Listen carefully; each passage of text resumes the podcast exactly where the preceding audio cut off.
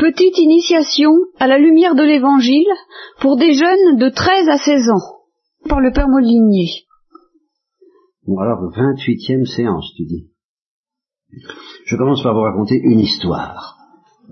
Elle n'est pas chrétienne du tout. Il s'agit d'un auteur que vous ne connaissez sûrement pas, qui s'appelle Félicien Marceau, pas confondre avec euh, le mime Marceau. c'est un, un auteur de théâtre qui a, pris une, qui a écrit une pièce qui s'appelait L'œuf. Alors je crois que l'œuf, c'est censé représenter la terre, c'est quelque chose qui est lisse et complètement inintelligible, un, peu absurde, sur l'idée générale de la pièce. Alors, l'histoire commence par un, le, héros, ou le, enfin bon, il y a trois personnages le frère, la sœur et le, mari ou le fiancé, je ne sais plus. Pour l'histoire, ça n'a pas beaucoup d'importance. Pour la morale, ça en aurait une décisive, bien sûr. Enfin, pour l'histoire, ça n'a pas beaucoup d'importance. Le frère, la sœur et le fiancé de la sœur ou le mari de la sœur. Et c'est le frère qui parle. Je crois à moins que je ne sois le fiancé. Et il fait ses confidences au frère, de parce qu'il il, il, était fiancé ou il était marié, et puis il est tombé sur une femme qui l'a séduit, et il est décidé à rompre avec la sœur, euh, pour suivre la, la femme qui vient de bouleverser son existence. Et alors il parle avec le frère de sa, avec son beau-frère, quoi, avec son beauf. Hein. Et alors le beauf est un garçon sympathique, qui ne lui en veut pas du tout, qui, comprend ce que c'est que la misère humaine. Euh, on patauge bien dans la misère humaine dans ce théâtre-là. Et il écoute les confidences du, de l'ex-fiancé ou du fiancé qui est en train de rompre, ou du mari qui est en train de rompre, je ne sais plus. Il toujours dit que le, le, le mari ou fiancé lui dit qu'est-ce que tu veux? Ta sœur, j'ai vraiment aimé. J'ai vraiment aimé. Je, je, me suis pas fichu d'elle. J'étais sincère et je pensais l'aimer pour toujours. Je pensais l'aimer pour toujours. Je, je, je voulais l'épouser ou je l'ai épousée. Et je l'aimais, je l'avais vraiment comme ma femme, ou ma future femme, de tout mon cœur. Sans aucune espèce de réticence et je n'aurais jamais soupçonné que je puisse lui faire une chose pareille, quelque chose pareille puisse arriver. Je dit, alors qu'est-ce qui t'est arrivé, mon pauvre vieux Et bien, il dit, ben voilà, c'est très simple. Si tu veux, je sais pas comment dire, à ta sœur, euh, mettons, donc, mettons, je l'aimais à 37,5. Je l'aimais à 37,5. Et et puis je savais pas ce que c'était. Pour moi, aimer à quelqu'un à 37,5, c'était aimer quelqu'un, ou aimer quelqu'un, c'était l'aimer à 37,5. Ça me paraissait normal. Et puis, puis voilà que cette femme, je la rencontre, Suzanne, peu importe. Je me suis mis à l'aimer à 39,3 ou à 39,8. Alors là, je savais pas ce que c'était. Je savais pas ce que c'était. Alors, c'est un autre monde. Une autre planète une autre vie, une autre lumière, c'est même pas le même, c'est même pas le même mot qui, qui, qui convient. Amour, amour, ça veut dire des choses tellement différentes. Et alors le, fils, le, le, le frère, c'est le frère qui commence à raconter ça, il dit, ben voilà ce qu'il m'a dit mon beauf, en quittant ma sœur. Ben voilà, je l'aimais à 30, je l'aimais sincèrement, je l'aimais à 37 je, je savais pas, je savais pas ce que c'était que l'amour à 39.3. Quand j'ai découvert ça, alors là, je, plus, plus. Et alors le frère dit, qu'il y a de plus triste, c'est que si ça se trouve, il aurait pu passer toute sa vie comme ça, sans connaître l'amour à 39,5 ou à 39,8, et que probablement il y a bien des gens qui passent leur vie comme ça, ils aiment à 37,5, très sincèrement, ils sont heureux comme ça, ils sont contents comme ça, ils se doutent pas que ça peut même exister. Voilà. Alors, ça c'est l'histoire euh, de base. Elle est très claire. Et elle va nous servir de point de départ, de, moteur, de, stimulant pour toutes les réflexions complètement désordonné au début que je vais vous proposer. Parce que c'est inépuisable. À partir de là, moi, ça, ça alors là, moi, ça m'excite. Hein. L'histoire pareille, je, là, je démarre au quart du tour. Je démarre tellement bien que il y en a trop dans ma tête.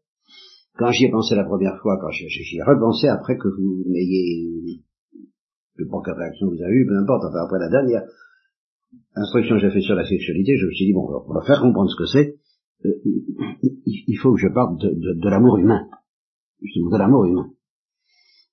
Euh, l'amour trinitaire, c'est trop calé. Et les, les, les histoires de morale, euh, de contraception ou d'avortement, c'est trop sordide. C'est très sérieux, mais c'est pas c'est pas intéressant. Même des histoires plus, plus plus normales, plus saines, plus graves, mais, graves aussi. Par exemple, bon, bah, justement, je suis marié, j'ai quatre enfants, euh, j'aime ma femme à 37,5, je rencontre 39,8, je, je, j'ai envie de tout lâcher, y compris les enfants. Est-ce que j'ai le droit? Oui. Alors on dira non, tu n'as pas le droit. Oui, n'empêche que... Je dis alors quoi? J'ai raté ma vie J'ai la vraie vie qui est là, la vraie vie celle que je ne soupçonnais pas. L'amour fou, l'amour avec un grand A, 39 je savais même pas ce que c'était, je découvre. Alors il faut que j'y renonce parce que j'ai quatre enfants qui se débrouillent très bien sans moi, surtout si... Enfin bref, n'importe, vous voyez tout ce qui peut être... Et plus c'est intense, plus on sera tenté de refuser la morale. Vous voyez un peu. Or, si justement plus c'est intense, qu'il faut qu'il y ait une morale. Bon. Alors, ça me, ça me stimule, et je voudrais que vous ayez bien ça devant les yeux, comme je les ai devant les yeux, ce qui est important, ce qui est intéressant, ce qui est le, le, le vrai but de la vie, c'est quand même l'amour à 39,5.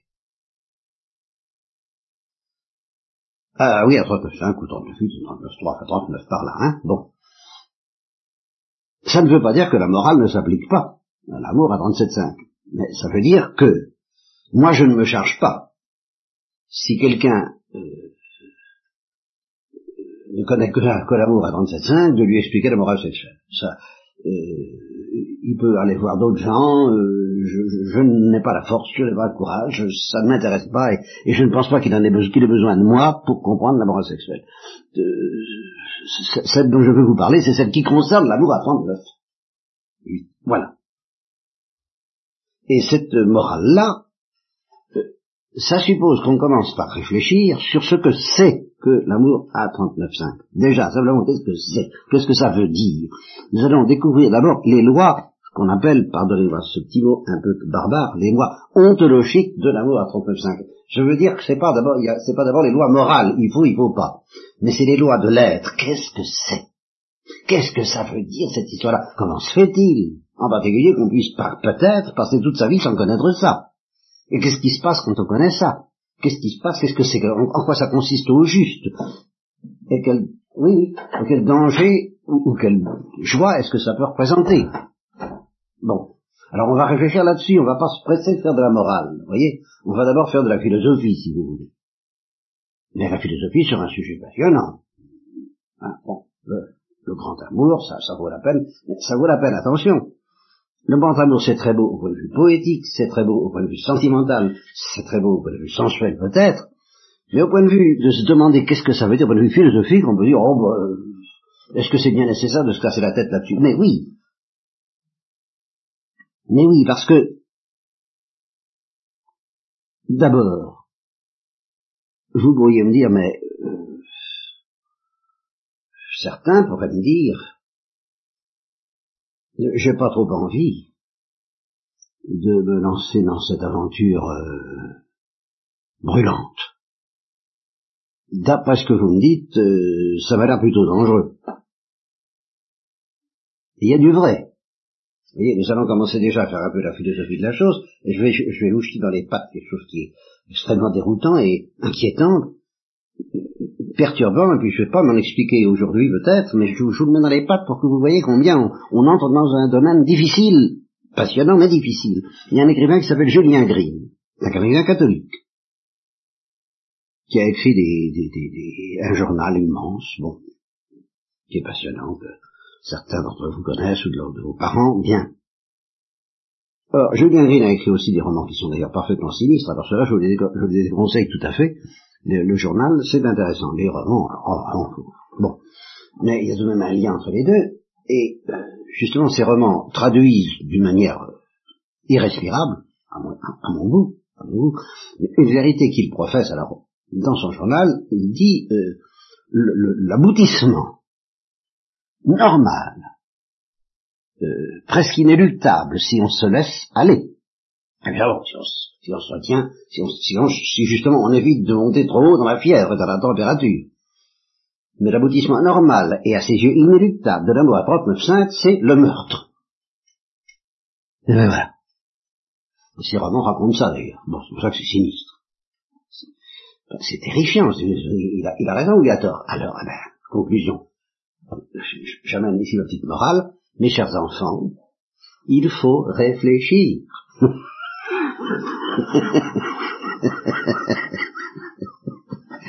Et il faut apprendre à réfléchir. C'est important dans la vie. Ben oui, parce que c'est une question grave. Et deuxième motif pour lequel justement il faut réfléchir, bon, c'est la, réaction de celui qui, apprenant par Julien Green que ça mène à l'assassinat, et c'est pas complètement faux. Il y, a, il y a du vrai, ce serait, c'est difficile à mettre en place parce qu'il y a une, grosse erreur, mais peu importe. Je, il, y a, il, y a, du vrai. Les,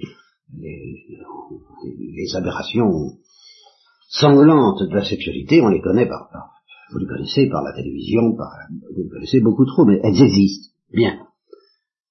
Alors vous pourriez dire, c'est tout de même un réflexe normal chez beaucoup, bah, pas de salisette, bah, en somme. Hein, bon. Ouh là là, moi alors là, je comprends pas.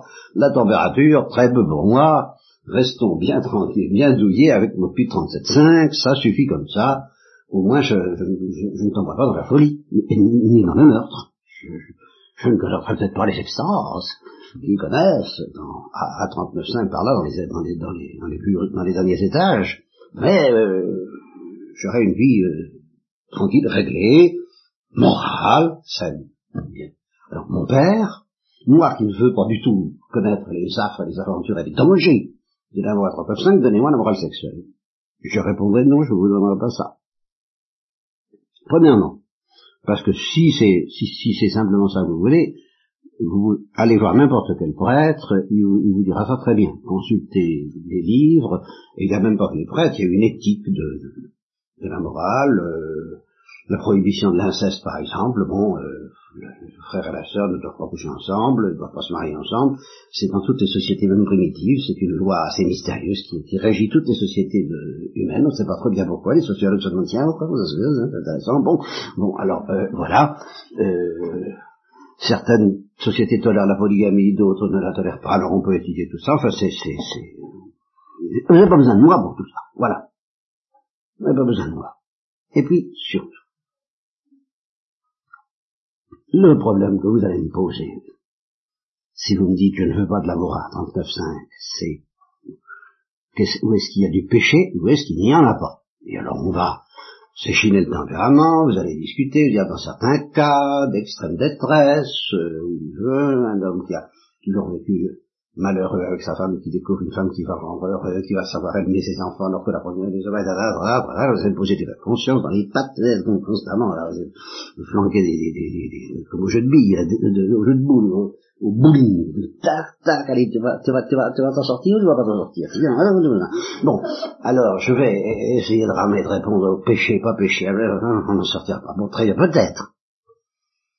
Mais il y a une chose que je, je, je soupçonne, que je crains, voyez-vous, cher monsieur, qui voulait la morale à 37.5, et qui me demandait quels sont les péchés que je ne dois pas commettre, quand est-ce qu'il y a péché, quand est-ce qu'il n'y en a point, que comme monsieur Jourdain qui me demande est-ce qu'il y a la lune, quand est-ce qu'il n'y en a point, et quand est-ce qu'il y a péché mortel, et quand est-ce qu'il y a péché véniel, quand est-ce qu'on va en enfer, quand est-ce qu'on va en purgatoire, je suppose que pour les choses au sérieux, le au sérieux, c'est déjà pas mal. Bon, vous me demandez tout ça, et j'ai envie de vous dire, écoutez, la gravité des péchés dont vous me parlez, je ne sais pas trop.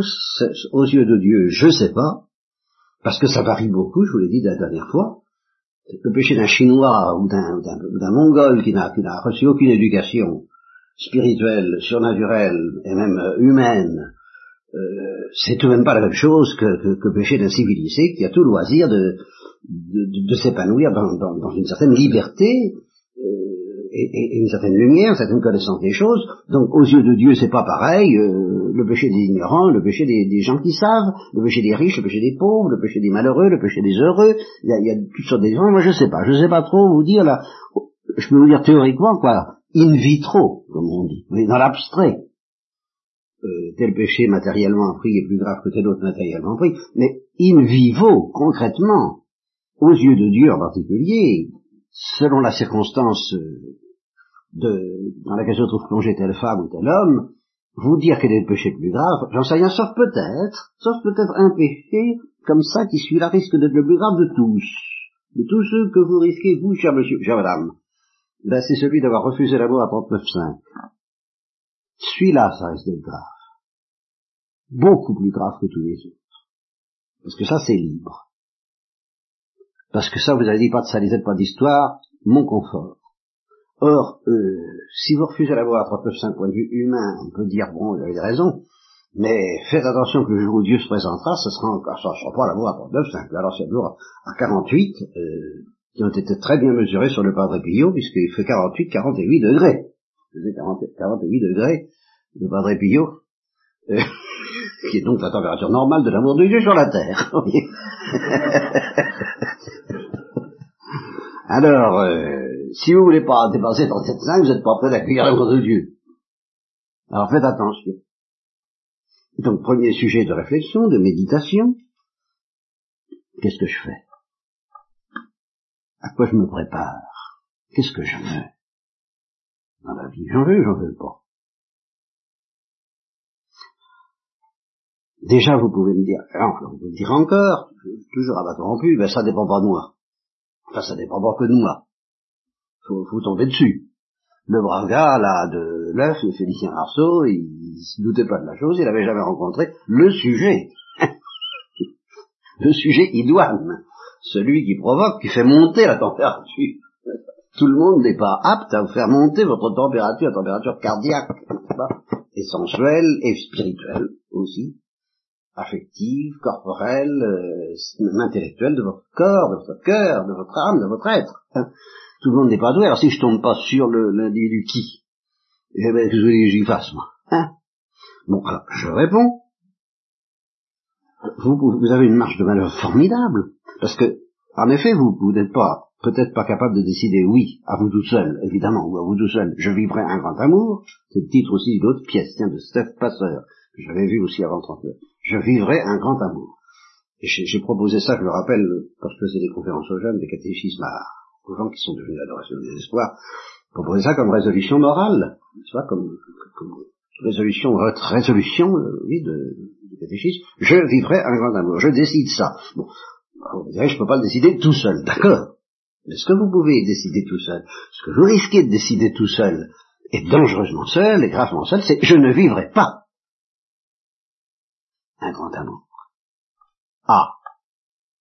Soit parce que je veux pas, pour des raisons que je dira, soit quelquefois pour des raisons plus subtiles, et sans que ça soit dit franchement comme je le dis là, là, quand on s'est mis sur la table, il y a le demi-mal, parce qu'on est déjà dans la lumière, au moins dans la clarté de dire les choses, c'est déjà bien, mais il y en a qui ne disent même pas ça, il y en a qui disent j'y crois pas. Alors voilà, oh, oh l'amour avec un grand âge, j'entends encore un, psychologue de mes amis me dire euh, oh l'amour avec un grand âge, là là, oh là là, oh là là, c'est un beau rêve, bon, et euh, j'y crois pas mine de rien, c'est un refus. Un refus d'y croire déjà. C'est un refus de croire que c'est que c'est intéressant, parce que si vraiment c'était intéressant, on ne dirait pas tranquillement comme ça, j'y crois pas, on irait voir un peu plus près. Et puis un, refus peut-être de croire que c'est possible, un pressentiment que c'est difficile, un pressentiment que ça va mobiliser, ça va bouleverser notre vie. Ah bah oui, ah bah oui, ah bah ça c'est sûr, ça va la bouleverser. Et pas forcément dans le bon sens. Ah ben non, ah ben non, pas forcément dans le bon sens, d'accord. Il y a des dangers, il y a des risques. Justement, c'est pour ça qu'il faut s'asseoir, calculer la dépense. Est-ce que je suis prêt à? Il faut réfléchir. Réfléchir pour te dire, attention, c'est très grave de dire non à une chose pareille. Il faut peut-être en effet se préparer à dire non, je ne la refuserai pas. Si elle se présente, je ne la refuserai pas. Déjà une grosse résolution. Ah, je ne la refuserai pas, sauf si ça se présente mal. Parce que justement, c'est la première chose à se demander quand ça se présente, par exemple, c'est qu'on a un séducteur ou une séductrice, c'est évident. Bon, il y a deux sortes de séduction. Ça, vous, commencez peut-être à le soupçonner.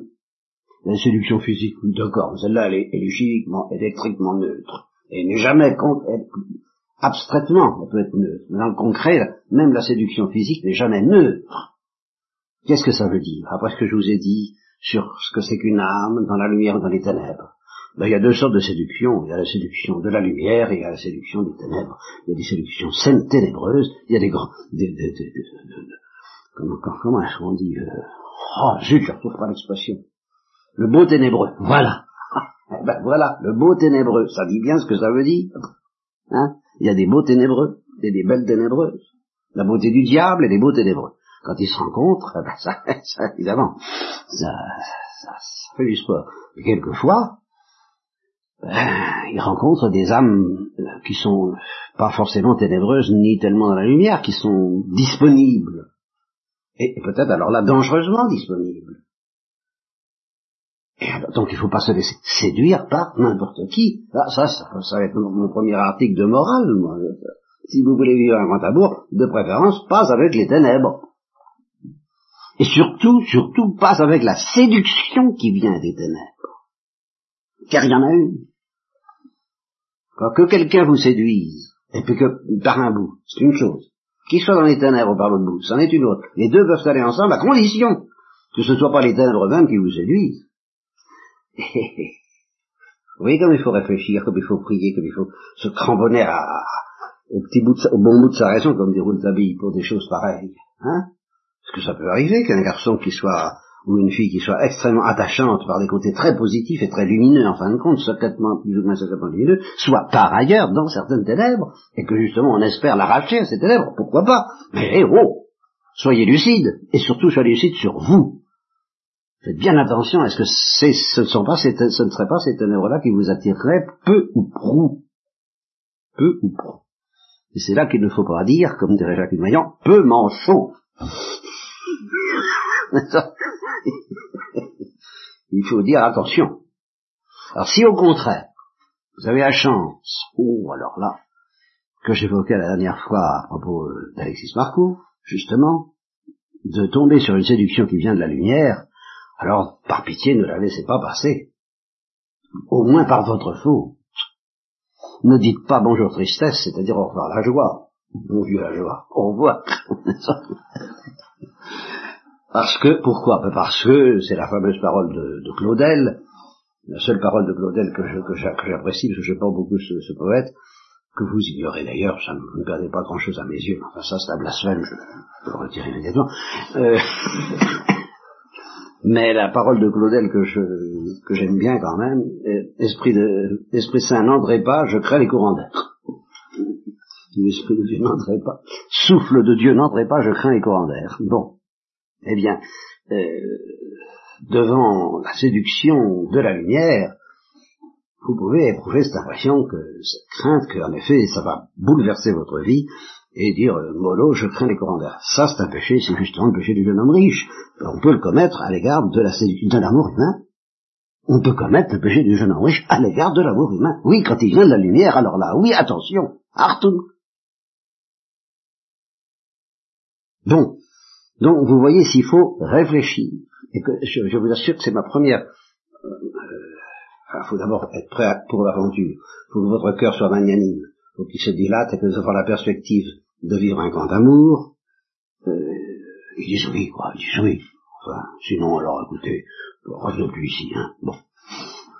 Laissez-nous euh, brûler tranquillement ensemble. Voilà. Vous qui craignez la chaleur. et puis, euh, mais alors, dites-vous bien à quel point ça va être un principe dynamique qui va vous obliger à penser, même si vous n'en avez pas envie au départ, parce que là, c'est comme quelqu'un qui s'aventure en Roumanie et qui voudrait le faire sans avoir une carte. Il faut avoir la carte de géographie. Et bien, s'aventurer dans, les Carpates, c'est une aventure, mais s'aventurer dans l'amour avec un grand âge, ben, c'est une autre aventure, et combien plus redoutable, passionnante, mais qui demande une carte de géographie. C'est ça que je vais essayer de vous offrir. La carte du tendre. Mais attention, le tendre, le doux et le passionné. le tendre et le doux. Hein? Alors, euh, il y a ça. Puis une deuxième chose que je voulais vous dire, ah oui, Alors ça c'est capital. Je vous le dis très rapidement parce que ça j'y reviendrai, je dis, je, jette tout un peu dans le tas, très rapidement, euh, je ne vais pas vous lâcher sans vous l'avoir dit très vite, quitte à y revenir longtemps. Euh, l'amour avec un grand A, c'est un feu de paille. L'amour humain. Et alors, euh, je me rappelle une fille qui m'avait dit, le bonheur pour moi, c'est un feu de paille qui dure. Bon, c'est une excellente définition du bonheur, malheureusement, ben, ça n'existe pas. Tout au moins, humainement parlant. Ça, je suis obligé de vous prévenir. Le, pourquoi Alors, enfin quoi Alors, vous, nous de dire oui à l'amour humain, à l'amour avec un grand A, la séduction de la lumière, je marche, j'épouse, je marie, j'achète, je, je, je, je, convole, je, je vais voir le, le, le, le maire et le curé, je consulte tous les, je consulte sur la morale conjugale, enfin, j'ai tout ce qu'il faut, je, je, je, je dois avoir le bonheur. Ah oui, alors, le bonheur, ça. Alors, ben, ce sera quand même un feu de paille qui ne durera pas, non pas le bonheur, mais l'amour. Il sera remplacé par autre chose. Ce ne sera plus un feu de paille, ça n'en aura plus l'éclat. L'éclat qu'on appelle justement l'éclat de la lune de miel. Ça deviendra confortable. Ça, faut le savoir non pas sans valeur, hein, quand je dis, le, bonheur banal qu'on éprouve à posséder tranquillement une bonne petite femme qui vous aime ou un bon petit mari qui vous aime, ce bonheur banal n'est pas méprisable. Il est, il est, hautement respectable et hautement encouragé par l'Église et par Dieu, mais ce n'est pas une, ce n'est plus l'amour à 39 saints. Je, je, je, vous ne pourrez pas vous maintenir. Une fois que vous aurez la possession calme, tranquille mais bourgeoise du conjoint ou de la conjointe, vous ne pourrez pas vous maintenir à 39 saints. Et c'est pour ça que je suis obligé de vous dire, si d'avance, ceux qui ne veulent pas de ça, justement, ceux qui disent, euh, ah ben ça, moi ce qui m'intéresse c'est le feu de paille, eh bien, ils ont deux solutions. Ou bien chercher le moyen que ça dure, il y en a un. Je vais vous le dire tout de suite. Ou bien, eh ben, recommencer. Et c'est nonchalant, et ce sont toutes les perversions. C'est ce que j'appelle la morale des moments. On s'embête dans la vie, on s'ennuie ferme à, 30, à 37,5, on ne peut pas, de temps en temps, il y a des moments où on s'éclate. Vous voyez? On trouve exactement ça, des moments où on s'éclate. Ça dure pas longtemps, le feu de paille ne dure jamais longtemps. On est à 39,5 par là, par moment puis alors quand c'est fini, ben, qu'est-ce qu'on fait? Eh ben, On recommence. Ah, parce que on a, et alors là, on va de, de, de, d'endurcissement en endurcissement, de perversion en perversion, de, de, de, de, femme en femme si on est donjon, et c'est encore un des cas de, de figures des moins redoutables, alors vous savez ce qui se passe avec la drogue. C'est de cet ordre-là. Remettre le disque indéfiniment, on devient fou, ça devient l'enfer. Donc si vous voulez que le, feu de paille dure, alors il y a, d'une manière saine, de manière solide, ben, il y a une seule solution que j'ai appelée le ravitaillement en vol. C'est-à-dire que vous profitiez de, de, de, de l'élan et du bouleversement humain que vous donne l'amour, pour vous orienter vers la folie de l'amour de Dieu qui, alors ça, je vous le définis comme un feu de paille qui dure, lui, oui. Voilà ce que je vais vous dire ce matin, dans le désordre.